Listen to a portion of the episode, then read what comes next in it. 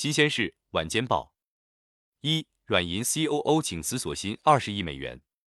软银集团首席运营官马塞洛·克劳尔即将离职，原因是与软银创始人孙正义在薪酬问题上出现分歧。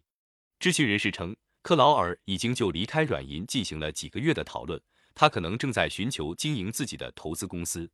软银预计将在未来几天正式宣布克劳尔的辞职。孙正义和软银的其他高管曾拒绝了克劳尔的薪酬要求，担心这会让日本的投资者感到不安。在日本，如此巨额的薪酬是不受欢迎的。克劳尔已经是日本薪酬最高的高管之一，二零二零年的薪酬为一千七百万美元。二、新能源汽车成为投诉新热点。一月二十八日。中国消费者协会发布二零二一年全国消协组织受理投诉情况分析数据，全国消协组织共受理消费者投诉一百零四万四千八百六十一件，其中商品类投诉为四十九万一千零四十件，占总投诉量的百分之四十七点零零；汽车及汽车零部件投诉量四万一千六百二十四件，占比百分之三点九八。具体而言，汽车及汽车零部件在商品类整体投诉量中排名第四。比去年同比增加百分之十九点二八。三、春节天气南北各不同。一月二十九日上午，中国气象局召开新闻发布会，正式发布二零二二年春节假期天气预报。预计春节假期一月三十一日至二月六日期间，我国多弱冷空气活动，北方大部以晴到多云天气为主，气温接近常年；南方多低温阴雨雪天气，需注意防寒保暖和出行安全。四。守护好老百姓的救命钱。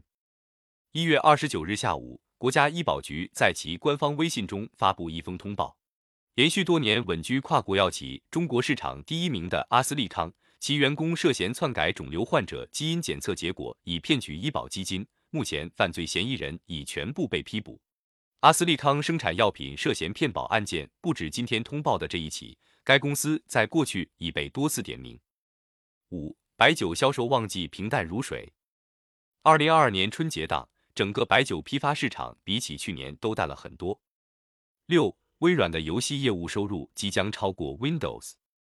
在看完微软不久前发布的二零二一年第四季度、二零二二财年第二财季财务报表之后，得出了一个显而易见的结论：游戏业务将在未来四个季度之内成为微软营业收入排名第三的业务，超过 Windows 操作系统。仅次于企业级云服务和 Office 软件。七，比亚迪半导体 IPO 进行时，日前，根据创业板上市委审议会议结果，比亚迪半导体股份有限公司首发获通过。八，美团高级副总裁陈亮离开业务一线。一月二十九日，美团向公司总监及以上管理层发布邮件，宣布高级副总裁陈亮将逐步从业务线脱离，把重心放在组织建设和战略研究上。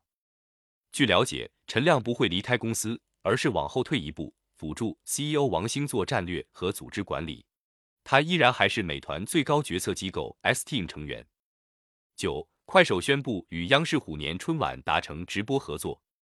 一月三十日午间消息，快手宣布和央视虎年春晚达成合作，用户可在快手、快手极速版、快手概念版、云视听快 TV 等快手平台官方矩阵观看虎年央视春晚直播。并参与快手分二十二亿红包活动。十，今天是除夕，二零二一年农历的最后一天，祝大家在新的一年里生龙活虎，虎虎生威。